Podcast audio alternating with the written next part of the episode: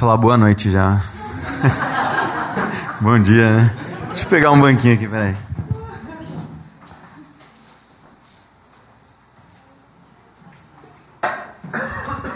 Mundo acordando cedo, né? A Letícia adora acordar cedo, né? então nem acorda, né? Já está acordado. Bom dia, gente. A gente vai ler um texto, se vocês quiserem já abrir aí, está em Josué. É, o primeiro capítulo de Josué, a gente vai ler do versículo 1 até o versículo 9. Josué 1, de 1 a 9. Como o Du já falou, a gente está nessa série, né? É, chamada Transformação.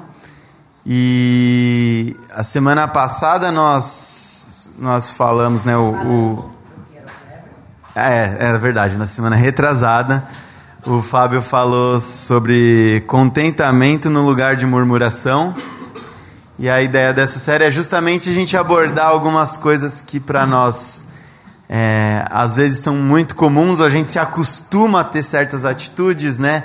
A estar tá sempre reclamando ou a estar tá sempre com medo, e aí a gente vai falar de outras, de, outros desses temas nas, nas próximas, é, nas nossas próximas próximos cultos, próximas pregações. E hoje a gente tem esse texto aí de Josué, em que a gente vai abordar o medo, como o Du já, já falou alguma coisa aqui no louvor. É, vamos ler o texto? É, esse texto ele é, é, meio que uma transição de Deuteronômio para Josué. Moisés acaba de morrer, eles acabam de passar 30 dias de luto e, e, lamentando porque Moisés morre no meio do caminho, né? Antes deles conseguirem conquistar a terra. Então você imagina, a gente está falando de medo, imagina a situação desse povo e o medo todo deles, né? E o texto começa assim. Depois da morte de Moisés, servo do Senhor, disse o Senhor a Josué, filho de Num, auxiliar de Moisés: Meu servo Moisés está morto. Agora, pois, você e todo este povo preparem-se para atravessar o rio Jordão e entrar na terra que eu estou para dar aos israelitas. Como prometi a Moisés, todo lugar onde puserem os pés eu darei a vocês seu território se estenderá do deserto ao Líbano e do grande rio, o Eufrates, toda a terra dos Hititas até o Mar Grande no oeste. Ninguém conseguirá resistir a você todos os dias da sua vida. Assim como estive com Moisés, estarei com você. Nunca o deixarei, nunca o abandonarei. Seja forte e corajoso porque você conduzirá esse povo para herdar a terra que prometi sob juramento aos seus antepassados. Somente seja forte e muito corajoso. Tenha o cuidado de obedecer a toda a lei que o meu servo Moisés ordenou a você. Não se desvie dela nem para a direita nem para a esquerda, para que você seja bem-sucedido por onde quer que andar. Não deixe de falar as palavras desse livro da lei e de meditar nelas de dia e de noite, para que você cumpra fielmente tudo que está escrito, tudo que nele está escrito. Só então os seus caminhos prosperarão e você será bem-sucedido. Não fui eu que ordenei a você? Seja forte e corajoso. Não se apavore nem desanime, pois o Senhor, o seu Deus, estará com você por onde você andar. Alguém pode orar antes da gente começar?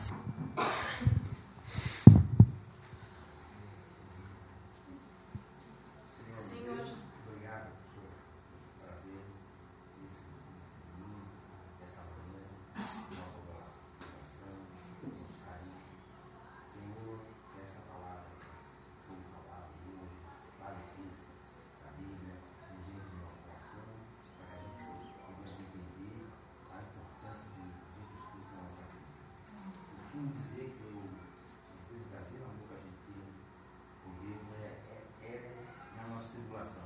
É onde uh, é, nós vamos sentir a calma do Senhor na nossa oração para nós encararmos o nosso problema. Para mim está sendo muito bom, muito, sempre foi nos últimos anos, toda a minha tribulação, sempre peguei a mão do Senhor, aprendi a palavra do Senhor. Muito obrigado, Senhor. Em nome de Jesus. Amém. Amém. Isso aí, gente. Esses dias eu estava lendo uma pesquisa sobre os dados é, em relação a transtornos mentais e comportamentais, a, a, principalmente aqui no Brasil. Essa pesquisa comparava com outros lugares do mundo. Como o Du falou, a primeira coisa que a gente sente a partir da queda é o medo, né? E muito provavelmente por conta da nossa cultura, é, da forma como nós vivemos no nosso, no nosso mundo contemporâneo, nem só nas grandes cidades, mas a forma que nós vivemos hoje, ela, ela traz o medo como, como um elemento assim, quase que é, fazendo parte da nossa natureza de como vivemos. A gente acabou de passar por uma eleição aí em que a pauta foi o medo, né? A gente está passando por crises atrás de crises econômicas, é, políticas, e todo mundo com medo se vai ter emprego, se vai ter é, salário, se vai conseguir manter a casa, se vai conseguir se dar bem profissionalmente. É, e, e, tudo isso assola a gente de um jeito é, que, que parece que o medo é, é, a nossa única maneira de enxergar o futuro. Né? Parece que a gente enxerga tudo a partir do medo. E Deus é só mais uma peça nesse quebra-cabeça. E Deus é só mais um, um, um, lugar onde a gente esparece, a gente meio que esquece do medo, mas na nossa segunda-feira a gente volta e vive todo esse medo de novo. Uh, o Brasil é um dos países em que existem mais pessoas com transtorno de ansiedade.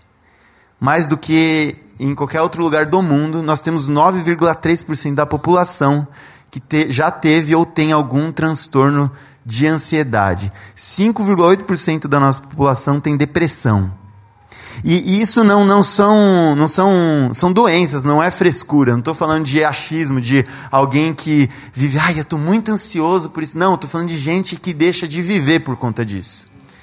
E, e, tanto que essas são doenças catalogadas pela OMS. Essa pesquisa é uma pesquisa da OMS.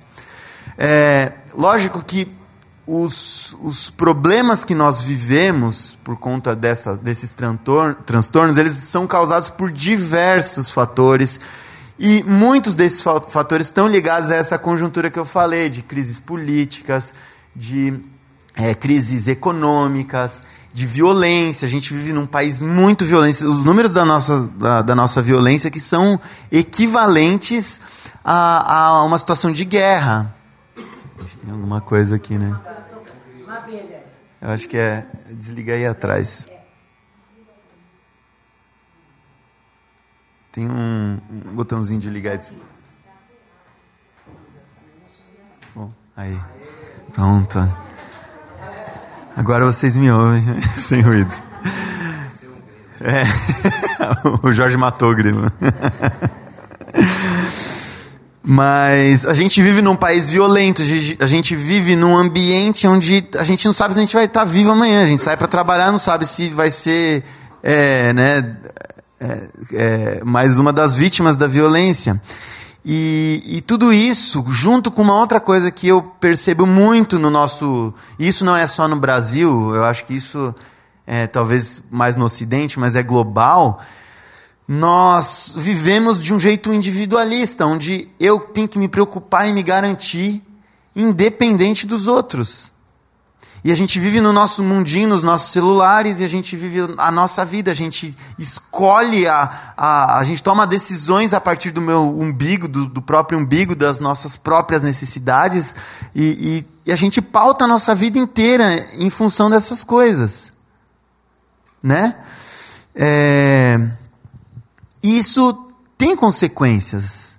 Isso vai causar medo e muitos desses transtornos que a gente vive e que a gente conhece pessoas que vivem, e mesmo que a gente não tenha esses transtornos e não, não tenha isso como uma patologia, a gente mesmo não, não tendo uma crise de pânico, a gente vive o medo. É, talvez em certa medida controlado, em, de, de uma forma não tão agressiva, mas a gente vive esse medo e a gente vive essas crises todas, e isso faz parte do nosso dia a dia. Né? E se a gente talvez fosse medir isso, talvez muito perto de 100% da população teria, estaria nesse limbo de não é uma patologia, mas vive a partir do medo. Né? E aí, como eu falei no começo, o contexto de Josué, por que, que eu estou falando tudo isso? Porque o contexto de Josué é um contexto de desespero. Eles ainda não tinham entrado em guerra com nenhuma outra é, tribo ou nenhum, nenhuma outra população para conquistar algum território. E eles estão para atravessar um rio e enfrentar uma guerra. E o principal líder morreu, o cara que tirou eles da situação lá no Egito, passou pelo deserto todo, 40 anos, e, e agora esse cara não está mais na frente. E aí cai na mão de Josué a batata quente. E, e é muito interessante porque Moisés já tinha falado para Josué, para ele ser forte, corajoso. Porque Josué, apesar de não ser é, um, um líder que estava à frente, ele já era, o texto aqui mesmo fala que ele era um auxiliar de Moisés. Mas mesmo assim, isso não alivia. E então o contexto de, de Josué é um contexto muitíssimo conturbado. É um contexto onde talvez o medo tenha tomado uma proporção bem grande. E, e não só dele, mas da população toda. Tipo, ele estava com muita gente ali. Ele estava. Ele seria responsável por todas essas pessoas, né? É, e o texto fala, logo nos, nos primeiros dois versículos, sobre isso. E a partir do terceiro versículo, ele, ele lembra a Josué as promessas que Deus tinha para Moisés. E ele fala assim, no versículo 3: Como prometi a Moisés, todo lugar onde puserem os pés eu darei a vocês. Seu território se estenderá do deserto ao Líbano e do grande rio Eufrates, toda a terra dos Hititas até o mar grande no oeste. Ninguém conseguirá resistir a você todos os dias da sua vida. Assim como estive com Moisés, estarei com você. Nunca o deixarei, nunca o abandonarei. Nos nossos tempos onde a gente vive esse esse esse individualismo, né? Tudo é sobre nós, tudo é sobre o próprio umbigo. A gente lê um negócio desse e a gente acha que a gente vai sair conquistando tudo por aí. Mas se a gente se colocar na pele de Josué, o texto lembra a gente que não está falando sobre os sonhos de Josué. Está falando sobre as promessas de Deus para um povo, é coletivo. Então é, é uma primeira coisa para a gente lembrar aqui que as promessas que Deus tem para a gente não giram em torno do nosso próprio umbigo. As promessas que Deus faz para nós é, são promessas que, como no caso de Josué, de Moisés e de toda a descendência deles, era uma promessa que construía um povo que prepararia o ambiente para a vinda de Jesus. E por causa dessas promessas, nós estamos falando isso daqui hoje. É uma promessa que se estende a todos os povos. Não é sobre o nosso umbigo. Não é sobre o seu sonho, sobre o seu emprego. Não é sobre a. Uh, aquilo que você quer ser quando crescer, para os adolescentes. Apesar disso tudo ser muito importante, Deus se importa com todas essas coisas. Mas as promessas de Deus e essa lembrança de que nós devemos ser fortes e corajosos tem muito mais a ver com o reino de Deus do que com, com o nosso próprio umbigo. E, e logo em seguida, ele, ele lembra Josué da forma como isso deve ser feito. E isso é muito importante. A partir do versículo 6, ele vai falar assim: Seja forte e corajoso, porque você conduzirá esse povo para herdar a terra que prometi sob, sob juramento aos teus antepassados. E aí ele vai para o 7, e no 8 ele fala assim: Não deixe de falar as palavras desse livro da lei e de meditar nelas de dia e de noite, para que você cumpra fielmente tudo o que está nele escrito. Só então os seus caminhos prosperarão e você será bem sucedido. Essas ordens elas são bem importantes, porque também na nossa forma de entender, muitas vezes a gente acha que o conhecimento ele é suficiente, que eu saber quais são as promessas de Deus e falar assim, é, é, eu preciso amar a Deus sobre tudo e o próximo como a mim mesmo. Isso adianta. Mas as palavras que que Deus usa aqui para Josué, ele usa palavras como meditar, como decorar. No, no original, a, a expressão é que essas palavras não saiam da sua boca. Isso nos lembra de uma atitude com relação à, à vontade de Deus, à lei que Ele nos deu, uma atitude que ela se torna quase que um hábito para a gente viver ela se torna quase que a nossa natureza, a forma como nós reagimos às coisas. Nós reagimos às, a, a, tudo que nos cerca a partir do que Deus quer para nós, a partir da lei que Ele deixou para nós.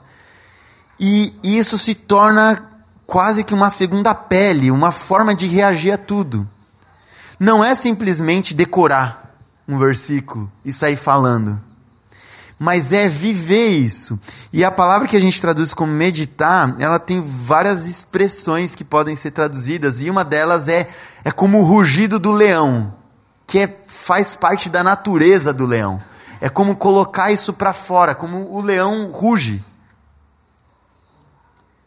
Você já imaginou você ter a lei de Deus tão dentro do nosso coração, como diz o Novo Testamento para a gente, que isso se torna natural em você, como é natural ao leão rugir. Essa é a forma como o texto diz para Josué reagir a partir da situação que eles estavam vivendo.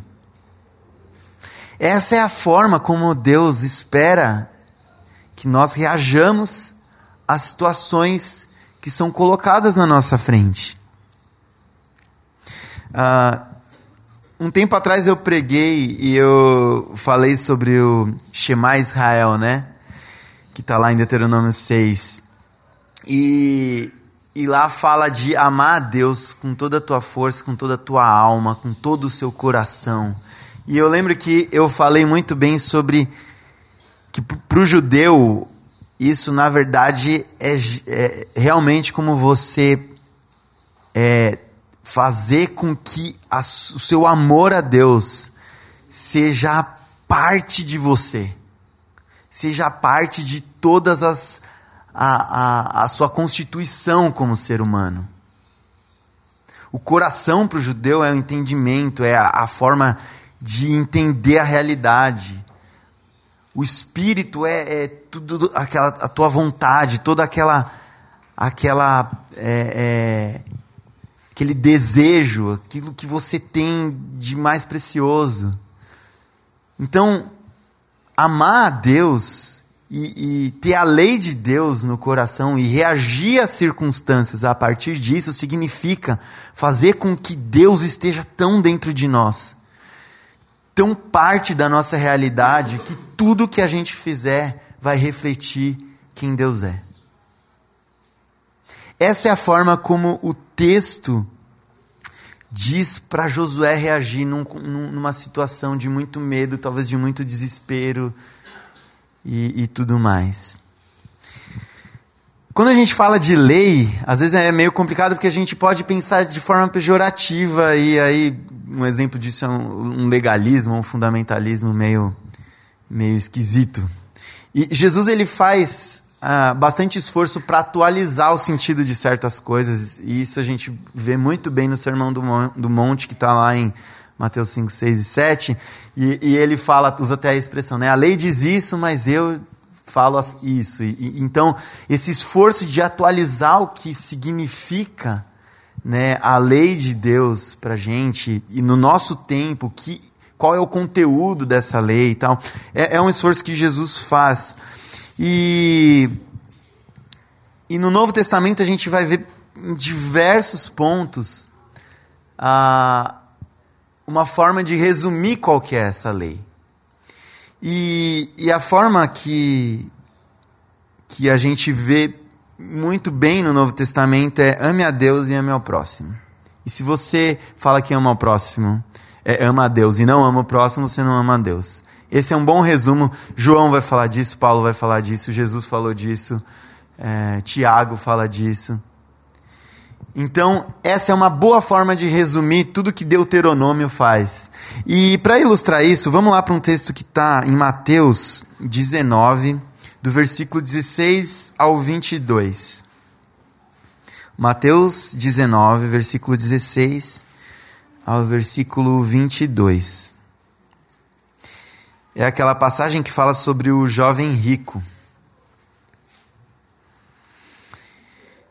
Mateus 19, 16 a 22. Eis que alguém se aproximou de Jesus e lhe perguntou: Mestre, que farei de bom para ter a vida eterna? Respondeu-lhe Jesus: Por que você me pergunta sobre o que é bom? Há somente um que é bom. Se você quer entrar na vida, obedeça aos mandamentos. Quais? perguntou ele. Jesus respondeu: Não matarás, não adulterarás, não furtarás, não darás falso testemunho honra teu pai e tua mãe, amarás o teu próximo como a ti mesmo. Disse-lhe o jovem: A tudo isso tenho obedecido. O que me falta ainda? E Jesus respondeu: Se você quer ser perfeito, vá, venda os seus bens e dê o dinheiro aos pobres, e você terá um tesouro nos céus. Depois venha e siga-me. Ouvindo isso, o jovem afastou-se triste, porque tinha muitas riquezas. Qual que é o ponto? Que a gente já se apega muito a, a falar de riqueza, mas assim, ele falou que fazia tudo. Como muitas vezes a gente fala e decora os dez mandamentos, ou decora qualquer outro versículo e fala, não, eu já faço isso. Mas e se Jesus chegasse para você e falar, ah, beleza, você já faz, então faz o seguinte, vende tudo e dá aos pobres e me siga. Qual que é o ponto aqui? Quando Jesus pergunta isso para ele, e pede para ele fazer isso e ele não faz, ele só está respondendo para Jesus: Eu não cumpro nada do que eu falei que cumpria. É muito fácil a gente falar sobre os mandamentos e a lei de Deus nesses termos legalistas, em que a gente decora as coisas, em que a gente vem para a igreja e, e, fala um monte, e lê um monte de Bíblia, e fala um monte de versículo, e decora um monte de coisa, e tem resposta crente para tudo, e tem uma forma toda é, evangélica de enxergar, toda a gospel de enxergar o mundo, e, e falar como as coisas têm que ser. Mas e quando Jesus chega para a gente e fala, abre mão disso daí?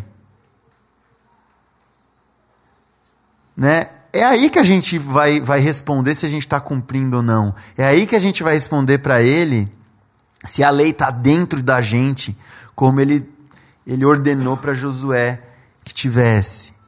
São nessas situações em que a, que a gente é confrontado, é que a vontade de Deus, ela, ela, ela tá dentro da gente ou não. A gente responde se, se a gente realmente ama a Deus sobre todas as coisas e o próximo como a nós mesmos, ou não. É muito prático, e eu gosto de, desses, dessas passagens em que Jesus coloca essas coisas de forma muito prática. Muita gente chegava para ele perguntava coisas, e ele, numa outra ocasião, ele falou sobre o bom samaritano. Para um cara que perguntou quem era o próximo. As nossas reações a, a, em relação à fé que a gente tem, elas são muito práticas. Jesus deixa isso muito palpável. Isso fica muito claro no, no, no, nessa passagem do jovem rico.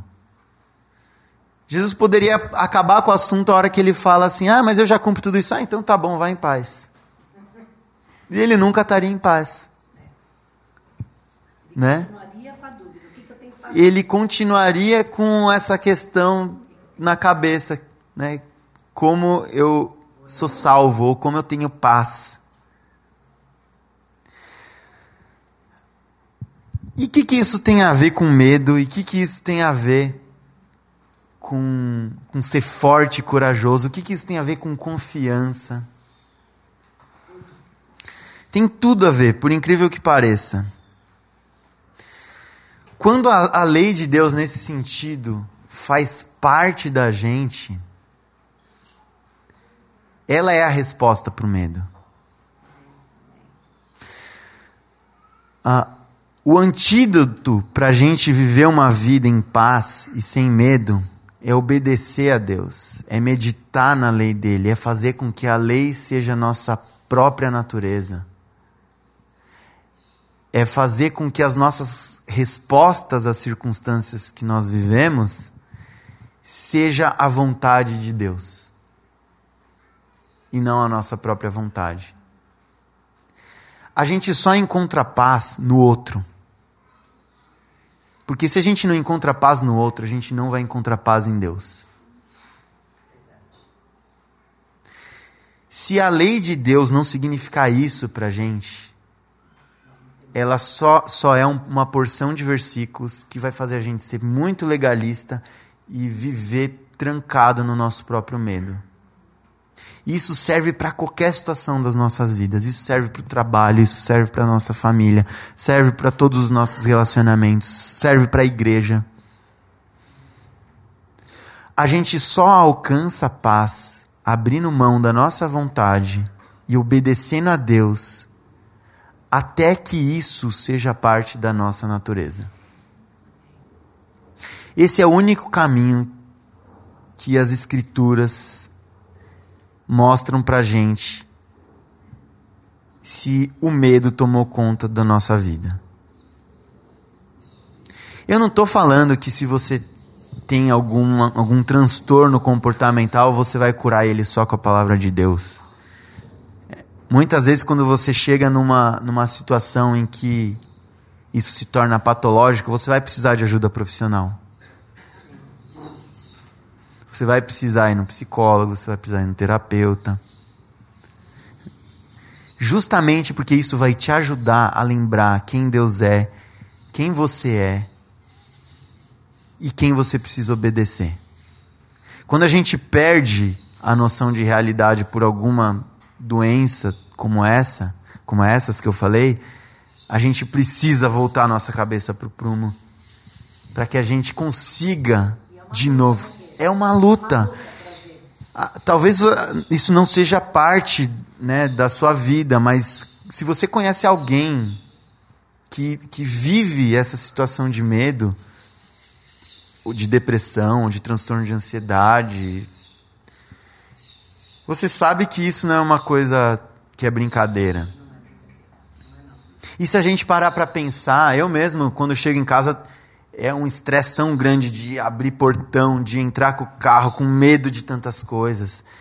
No trabalho, é medo se eu vou ter é, dinheiro para pagar minhas contas no próximo mês. E, e acho que cada um aqui tem os seus próprios medos e a gente, se não prestar atenção, a gente começa a viver em torno disso. E a resposta que, que as Escrituras dão para a gente é: medite na lei de Deus que essas palavras não saiam da sua boca. Que aquilo que é a vontade de Deus para o seu povo seja parte da sua natureza. Porque é assim que a gente vai vencer o medo, é assim que a gente vai viver o reino de Deus a partir de agora. Mesmo que todas as circunstâncias não estejam de acordo com o reino de Deus, mesmo que você ainda tenha que atravessar o Rio Jordão e sitiar Jericó. Mesmo que seu líder tenha morrido e você ficou sozinho com aquele povo e tenha que fazer alguma coisa. A, a resposta para Josué poderia ser, humanamente falando, vai lá, se arma e arrebenta com tudo que vai dar certo. Muitas vezes até alguns terapeutas sugerem isso para a gente. Não, você é vitorioso, você vai fazer, você vai acontecer. Não, a, a memória é, é que, que, que as escrituras nos trazem é você não é vitorioso sozinho. Você está dentro de um contexto da promessa de um povo que é maior do que você e que não gira em torno do seu umbigo. E você precisa se lembrar que Deus tem um plano para toda a humanidade, para resgatar toda a criação, e para fazer novas todas as coisas. E você faz parte desse plano. E você precisa se lembrar de que você faz parte desse plano e viver a partir disso. É muito difícil no nosso dia a dia a gente se lembrar disso, por isso a gente precisa tanto ler a Bíblia e meditar nas, nas promessas de Deus e meditar na lei que Deus deixou para gente e ser lembrado o tempo inteiro quem nós somos e quem é Deus e quem é o próximo e como nós devemos reagir a tudo isso. É, essas, essas ordenanças para José são muito práticas. Você não, não medita em algo aleatório. Você medita naquilo que é a palavra de Deus. Você medita nisso daqui. Você não ama o próximo e o próximo é alguém que você idealiza. Não, o próximo é quem está aí do teu lado. O próximo é o teu companheiro de trabalho. O próximo é, é o sujeito que te atende na padaria. O próximo é quem passa por você no meio da rua. É tudo muito prático. Né? E como aconteceu com o jovem rico, não é simplesmente, ah, eu obedeço tudo. Então, então me mostra que você obedece, como o Tiago diz lá, né? Se você com a sua fé fala que é suficiente, então não precisa de obras, né? Eu mostro minha fé com as minhas obras. E é a partir disso que a gente vive, é a partir disso que a gente vence o medo. A confiança, ela é construída.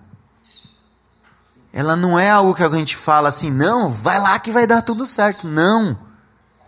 A confiança, ela é construída a partir da meditação na palavra de Deus, a partir da reação que a gente tem em relação ao próximo. E é assim que a gente vence o medo. É, essa é a mensagem que eu tenho para vocês nessa manhã. E para a gente cantar isso de uma forma também bem prática, é, o Du vai cantar uma música aqui para a gente que fala exatamente sobre medo e de qual é o segredo da paz.